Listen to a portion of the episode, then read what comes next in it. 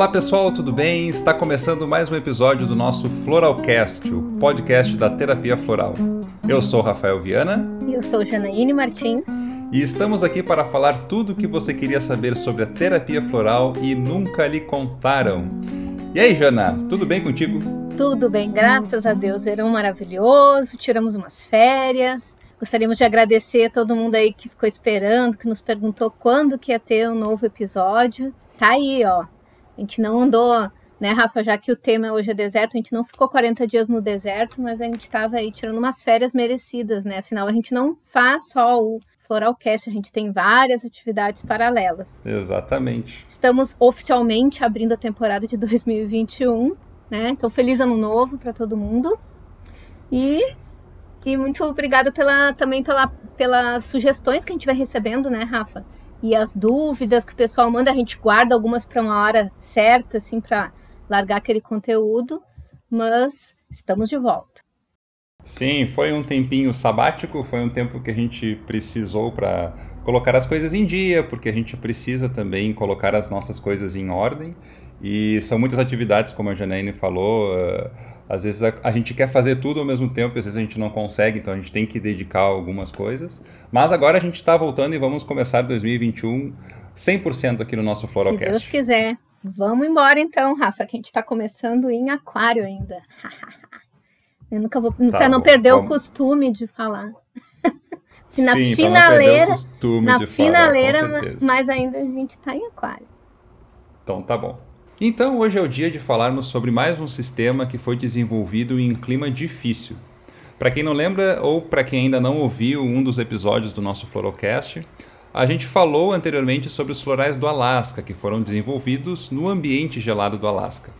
Já hoje nós vamos para um outro ambiente que também exige resiliência, o deserto. Nós estamos falando do sistema chamado Desert Alchemy, carinhosamente conhecido como florais do deserto e ele foi desenvolvido por Cynthia Atina Camp Scherer. Ela estudou as flores que são encontradas no deserto do Arizona, nos Estados Unidos.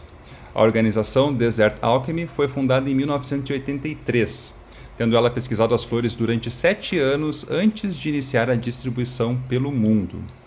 A Cynthia ela tem uma vida extremamente rica em experiências, especialmente as de caráter alquímico. Essa experiência constitui uma fundação sólida sobre a qual reside o seu trabalho tanto como terapeuta floral quanto como pesquisadora.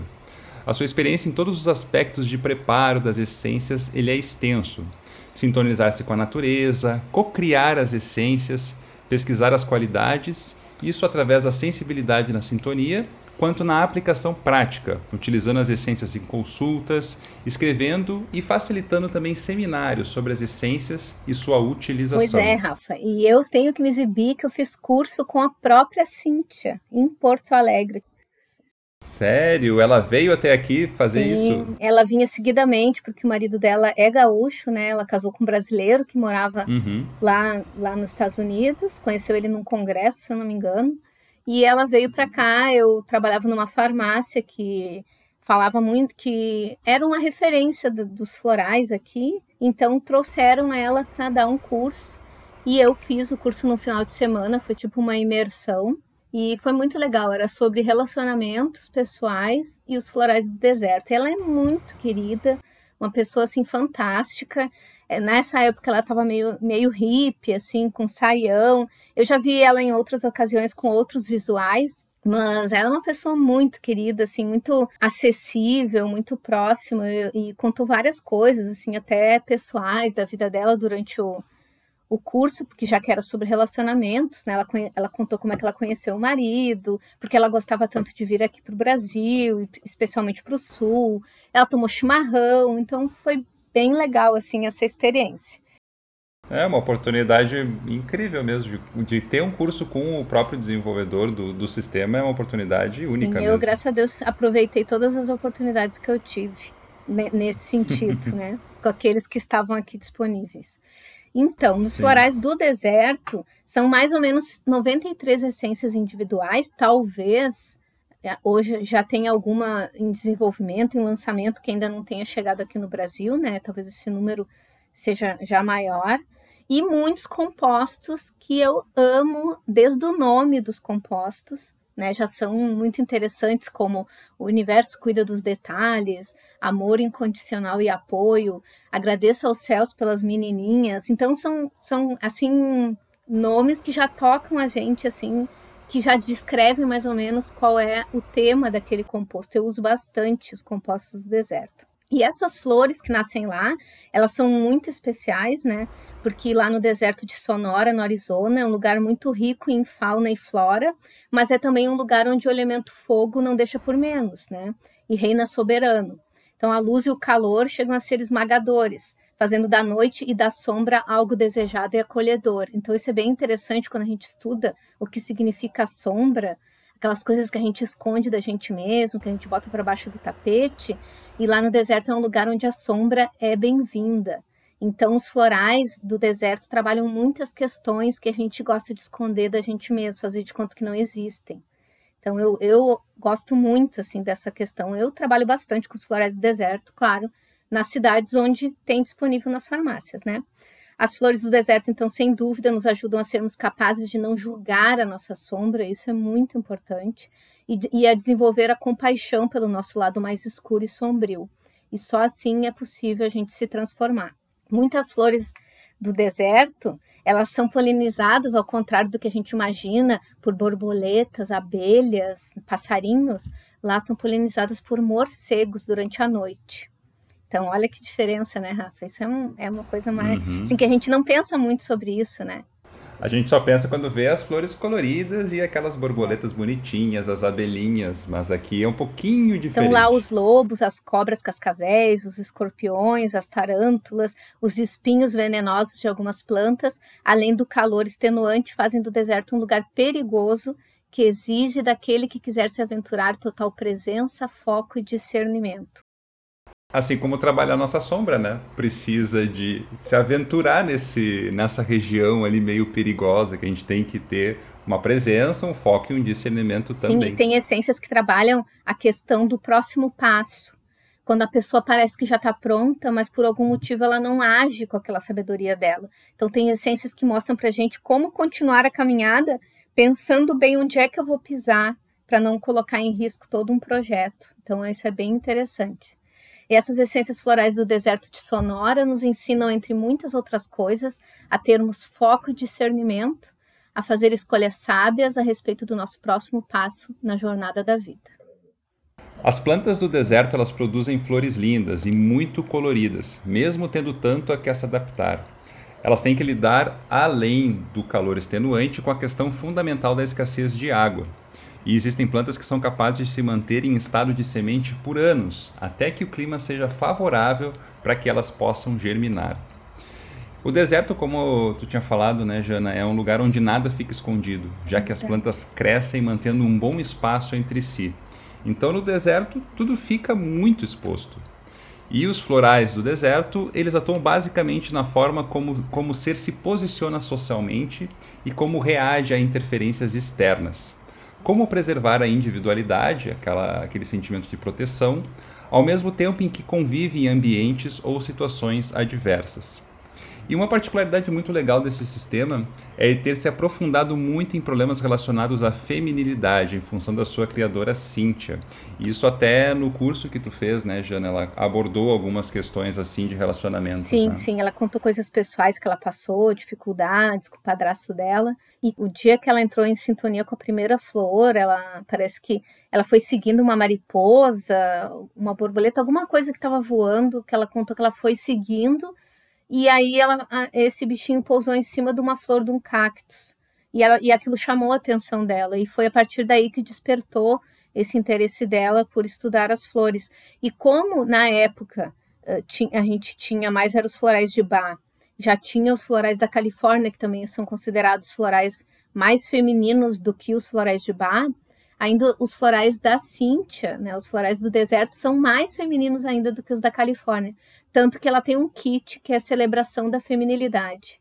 Né, um kit só para questões femininas, de vários compostos para questões femininas, que eu uso bastante, porque a gente sabe, né, Rafa, que a maioria das pessoas que procura terapia floral é mulher, né?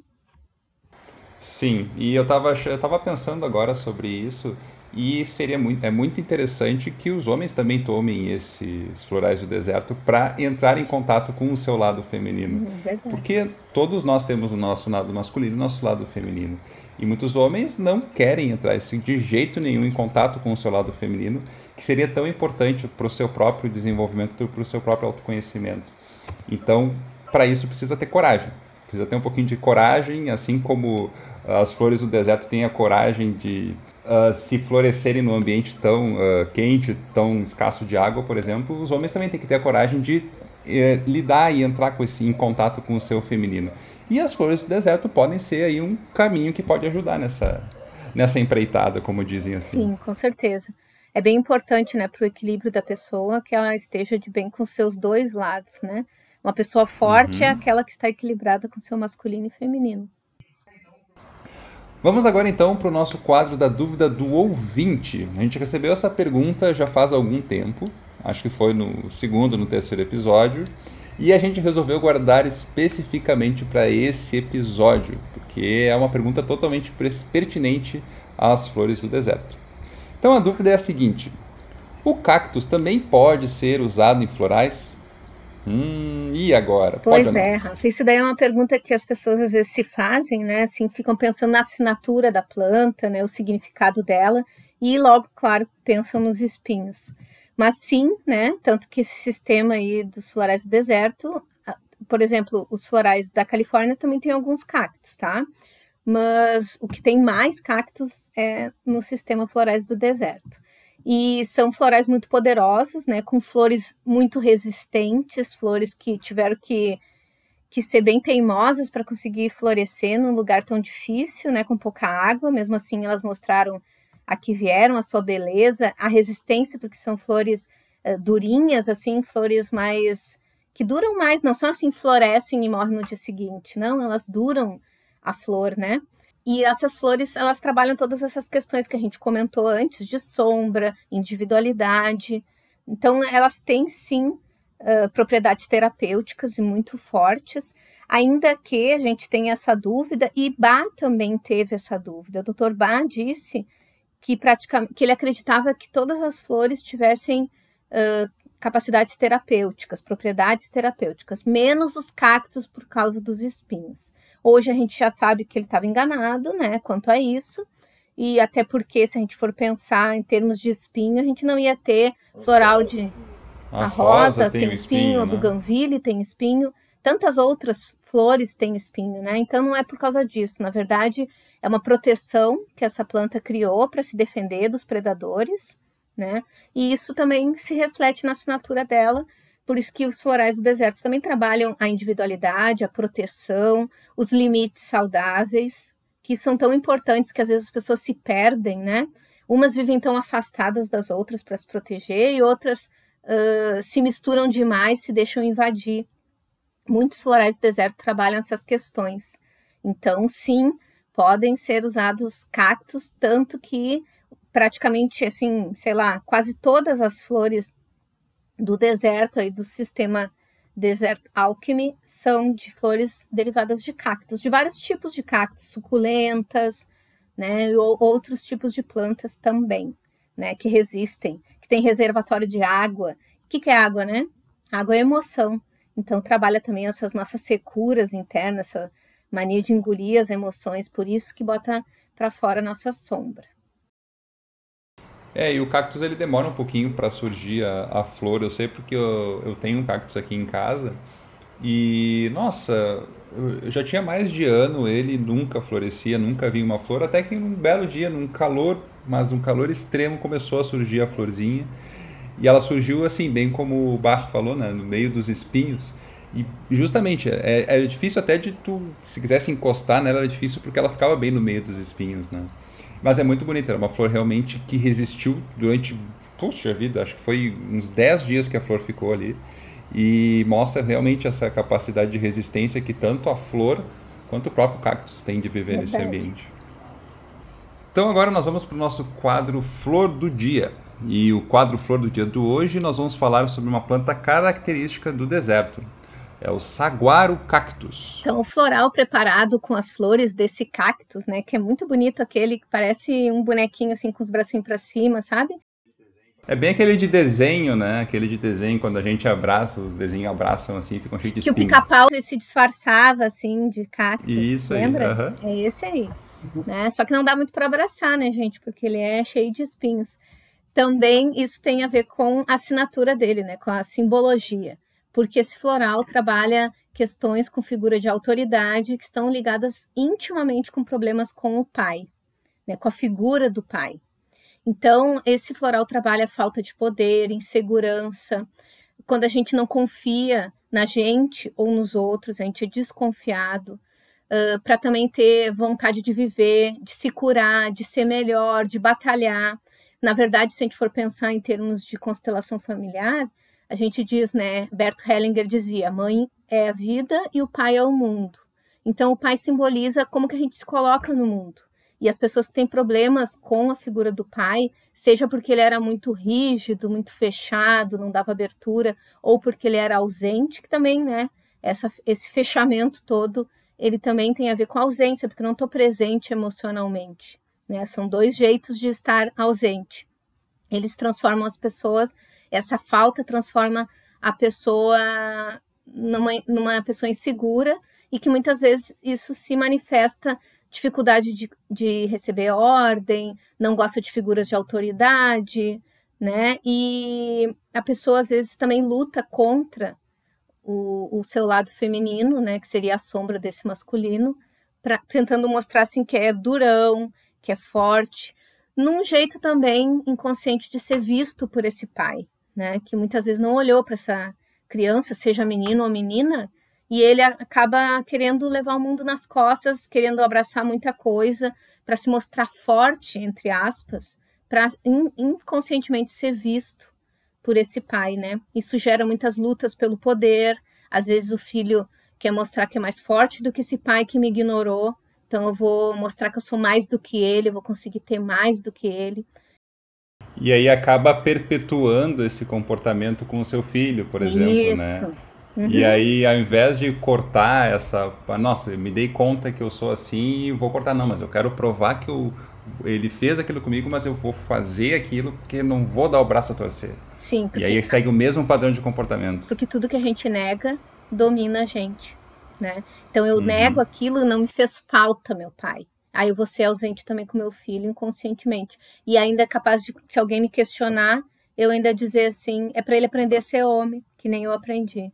Então não vê que está machucando e passando adiante um comportamento que não ajudou em nada. Gostaria que tu citasse, Rafa, alguns indícios que a gente pode perceber num paciente que ele tem assim problemas às vezes inconscientes com essa figura paterna.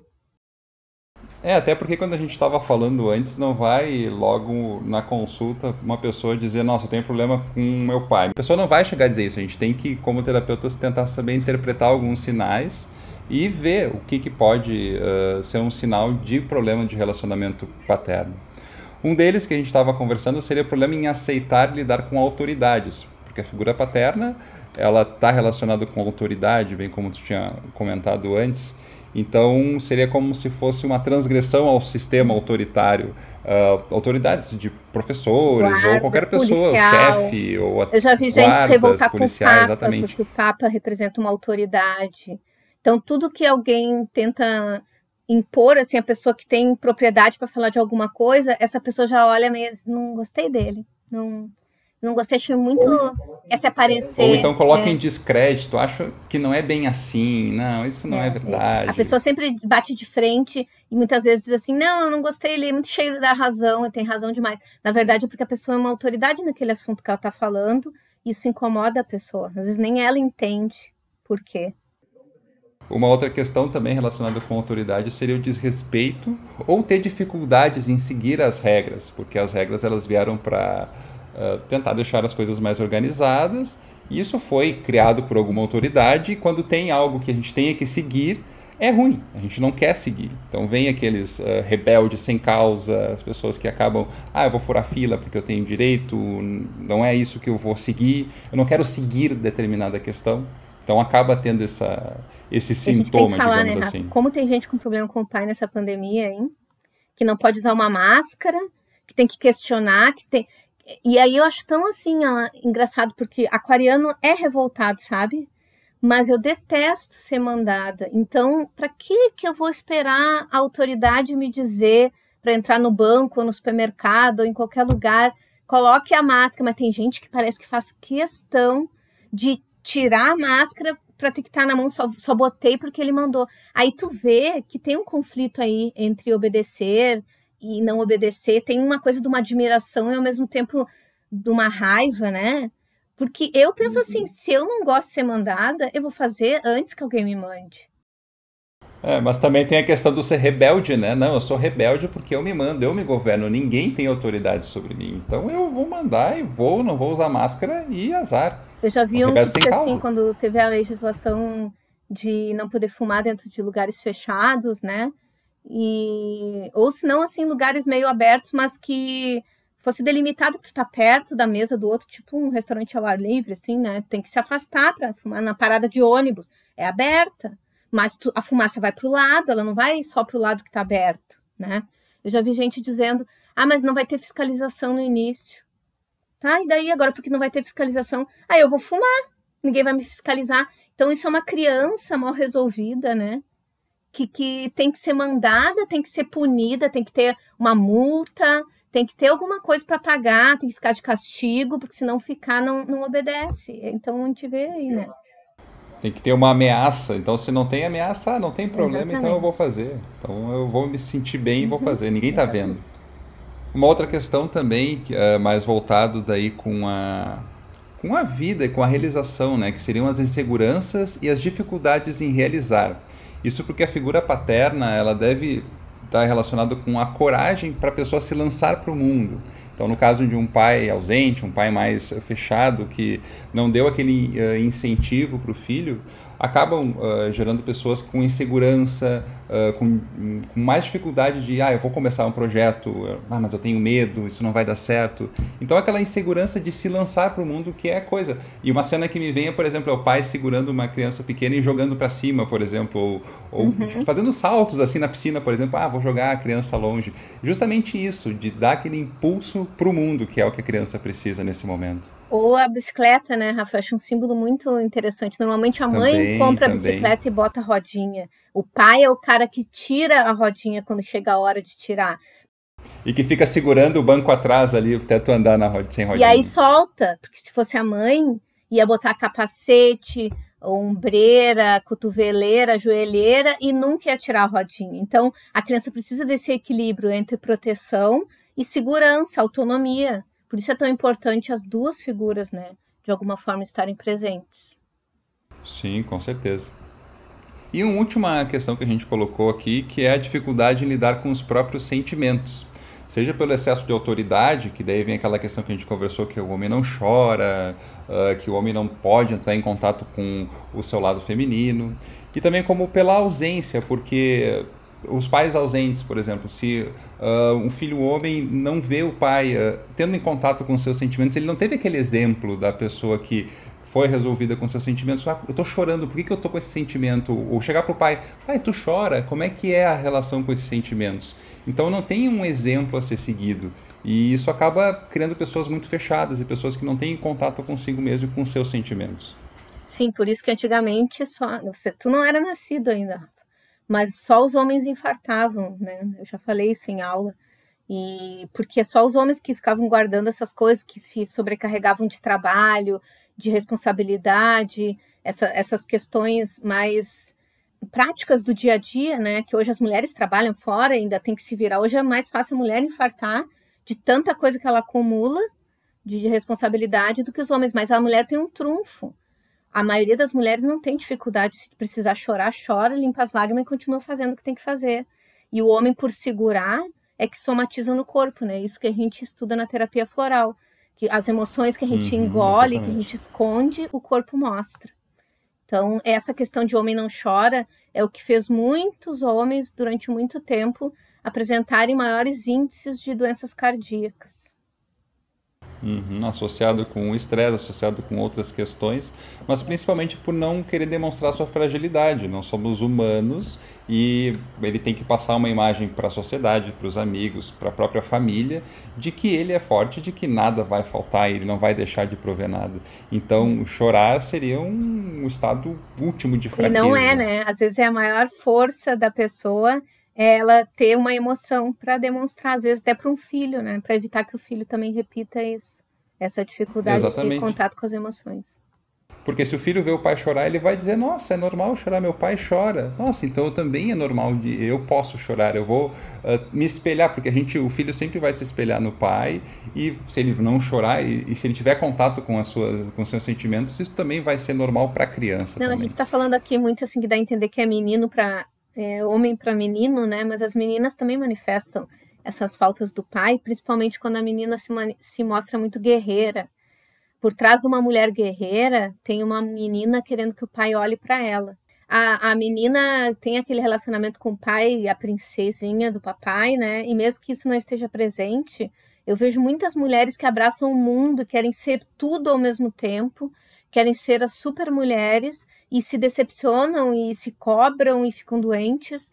E no fundo, o que elas queriam, e quando eu falo isso, às vezes elas se emocionam, queriam ser vistas pelo pai. Isso é muito importante da gente falar, que saguaro é um floral para homens e mulheres, mas que tiveram essa questão da, da paternidade aí difícil, né? Esse relacionamento. E a gente tem que fazer as pazes com o nosso pai do jeito que ele foi, do jeito que ele conseguiu ser. Porque ele também é filho, né? E aquele que criou ele, nosso vô, também foi o que conseguiu ser, não o que a gente queria que ele fosse. Foram o melhor que eles puderam fazer com o que eles tinham. Com o que eles tinham. E muitos deles deram algo que, inclusive, eles não tinham. É muito comum do filho ele dar um pouquinho a mais do que recebeu do pai. Porque ele soube como aquilo fez falta e às vezes ele quer suprir. Então ainda a gente tem que pensar que a gente ainda recebeu o melhor possível aí dessas gerações. Que essência poderosa, é gente. Muito lindo. E eu acho lindo, Rafa, que é nas mãozinhas, né? Ele é assim, aquela a cabecinha, tem os bracinhos que parece um bracinho levantado, e as flores dão nas mãozinhas, que seria se fosse um boneco, uhum. sabe? Se fosse uma pessoa, é como se ele estivesse oferecendo no meio daquele monte de espinho, eu consigo te oferecer flores. É muito bonito. Muito bonito mesmo. Então ficamos aí com a flor do dia, saguaro cactus. É uma flor que, se vocês quiserem estudar, estudem. Ela é muito profunda e só que essa conversa que a gente teve já foi muito enriquecedora. Então era isso, né, Rafa? Nosso episódio dos Florais do Deserto. Agrade agradeço a todo mundo que está aí assistindo, que divulga, que manda para a gente sugestões e dúvidas. E deixo para vocês aí com a proteção das deusas. Namasdeusa. Mando para você a bênção dos deuses. Namastê e fiquem todos com as bênçãos das flores. Estamos juntos. Beijão, pessoal. Até a próxima. Um abração. tchau, tchau. tchau. Até mais. Abração sem espinhos.